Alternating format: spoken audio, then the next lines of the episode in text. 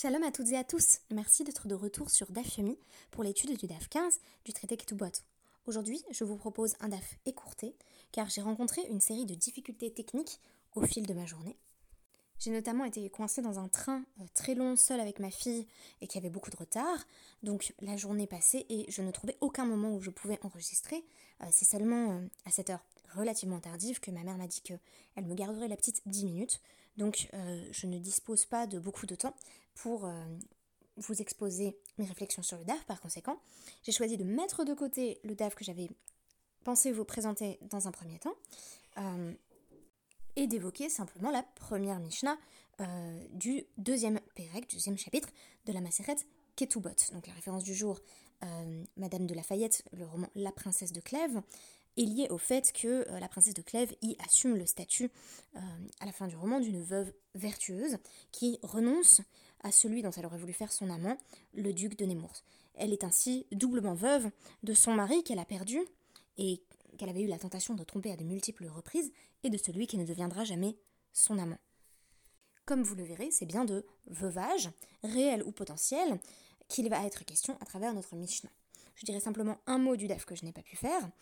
Euh, il aurait été question donc d'un exemple qui revient beaucoup euh, à travers euh, notre DAF, au moins deux reprises, qui est euh, la question de la détermination du ROV. Euh, donc qu'est-ce qu'une majorité, qu'est-ce qu'une minorité? Euh, L'un des exemples qui est donné, c'est si on a 9 personnes juives et une personne non juive, doit-on sauver la vie de chacune de ces personnes? C'est-à-dire si l'une de ces personnes est en danger, mais qu'on ne sait pas si elle est juive ou non juive, mais on sait par ailleurs qu'elles habitent dans, un hameau où il y a 9 personnes juives et une personne non juive, euh, faut-il sauver la vie de cette personne? Et donc on va finir par, euh, par avancer euh, dans la logique de la Guémara qu'en réalité s'il y a même une possibilité que la personne que l'on doit sauver soit juive, il faut à tout prix intervenir, y compris donc pendant Shabbat, ça impliquerait effectivement d'essayer de, de, déblayer les gravats qui entravent le corps d'une personne qui est en danger, mais on a l'impression, donc tout au long de la Souga, que la distinction entre euh, le rov et le miout, entre la majorité et la minorité, euh, qui ici ne s'applique pas dans la mesure où s'il y a une possibilité que la personne soit juive, on la sauve, présuppose qu'on ne sauverait pas une personne non juive. Et donc, euh, ça c'est une question qu'on m'a beaucoup posée. Alors, est-ce qu'on a le droit de transgresser Shabbat pour sauver la vie d'une personne non juive? Si on lit simplement cette souga, on a l'impression que non. Et c'est pour ça que je voulais vous mettre en garde. L'étude de la Gemara ne tranche pas la halakha. C'est-à-dire que c'est pas parce qu'on a lu une page de Talmud qu'on peut présager de la réponse à des questions alariques complexes. Ici, je répondrai très brièvement que, euh, en réalité, euh, il faut effectivement, si on en a la possibilité, sauver la vie d'une personne non juive pendant Shabbat. Je vous renvoie notamment aux lettres du Rav Moshe Feinstein, Igrot Moshe Orachaim 479. Si vous souhaitez obtenir plus de sources à ce sujet, n'hésitez pas à me contacter. Sachez qu'il euh, y a plusieurs raisons qui vont être avancées. La plus connue, c'est Mishum Eva, parce que ça attiserait la haine si euh, on disait non, non, désolé, on peut sauver que des juifs pendant Shabbat, euh, ça serait vraiment pas très humaniste de notre part. Par conséquent, euh, on ne veut pas être persécuté, donc on s'adapte. Alors vous me direz, effectivement, c'est pas très universaliste comme raisonnement. On peut plutôt porter notre attention sur la réflexion du Ramban, Nachmanide, qui va inclure dans sa liste des mitzvot l'obligation pour un juif, basé sur Vaikra 25-35, de sauver un Gertoshav, donc euh, un étranger qui, réside parmi nous, euh, ce qui a par la suite été étendue à tous les non-juifs. Et il y a bien d'autres raisons encore qui sont avancées, euh, comme euh, Kiddush Hashem, donc la sanctification du nom, Tikkun Olam, la réparation du monde. Euh, pour plus de références à ce sujet, veuillez me contacter directement et je vous présenterai le podcast qui n'émergera jamais. Quelques mots maintenant de notre Mishnah. Haïcha euh, chez Nitarmela Oshe Nidgarsha. Hi omeret betula euh, nisatani. Vehu omer Loki est là, Almana euh, satire. Donc c'est une femme qui serait euh, potentiellement euh, veuve ou, divorcée. Et euh, son mari actuel souhaite donc divorcer d'elle. Et donc il doit lui remettre la somme qui est inscrite dans, la Ketouba. Donc elle dit, tu m'as épousée, j'étais vierge, par conséquent tu me dois 200 zouzim, au moins, puisqu'il s'agit d'une d'une somme planchée et non d'une somme plafond. Et lui, il dit non, en réalité, quand je t'ai épousée, tu étais déjà euh, veuve.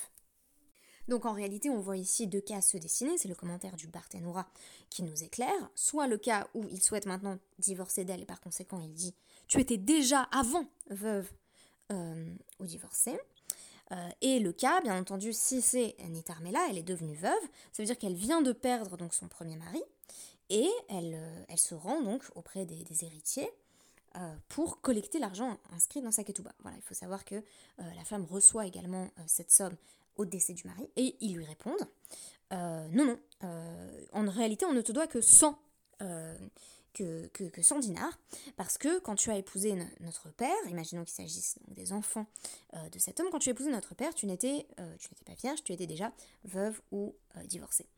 Et donc, on nous dit, il va falloir que on se penche sur son mariage. Et donc, qu'est-ce qu'on fait quand on veut témoigner d'une question maritale, eh bien, on demande aux invités qui étaient présents au mariage. Alors, Imiesh Edim chez euh, Yatsat Behinuma, le Shaparuak Tubata Mataim. S'il y a des témoins qu'elle est sortie avec un Hinuma, je vais expliquer ça dans un instant, et, très intéressant, Rocha Paroi, donc euh, les cheveux euh, échevelés, en fait, elle avait, elle avait ses, cheveux qui, tombaient, c'est que sa Ketuba doit être de 212 parce qu'on voit bien que le mariage lui-même était un mariage de Betula. Il y avait visiblement des coutumes, des us et coutumes qui différaient selon si on avait affaire au mariage euh, d'une veuve ou d'une divorcée ou euh, d'une Betula, d'une femme qui n'avait jamais été mariée. Et euh, autre critère proposé par Rabbi Yochanan ben Broca, Af, Chiluk, Klayot, Reaya. Même si il y a des témoins qui disent au mariage, il y a des petites céréales comme des pop-corn en fait, vous imaginez si, on distribuait des pop-corn à un mariage, la scène serait assez épique. Euh, donc des, distributions de céréales grillées. Euh, ça aussi c'est une preuve, parce qu'on ne distribuait des céréales grillées que à l'occasion des mariages de jeunes femmes qui n'avaient jamais été mariées. Euh, tout ça va dans, dans une vaste économie du remariage qui tend à montrer qu'un remariage c'est quand même moins important. Donc le Shiva Brachot c'est effectivement plus court, comme on l'a vu à travers l'étude des dapim précédents, pour une femme qui est veuve, euh, ainsi que pour un homme qui est veuf d'ailleurs. Donc euh, tout cela tend à suggérer que le mariage par excellence, c'est euh, le mariage avec une Betula, donc une femme qui n'a jamais été mariée.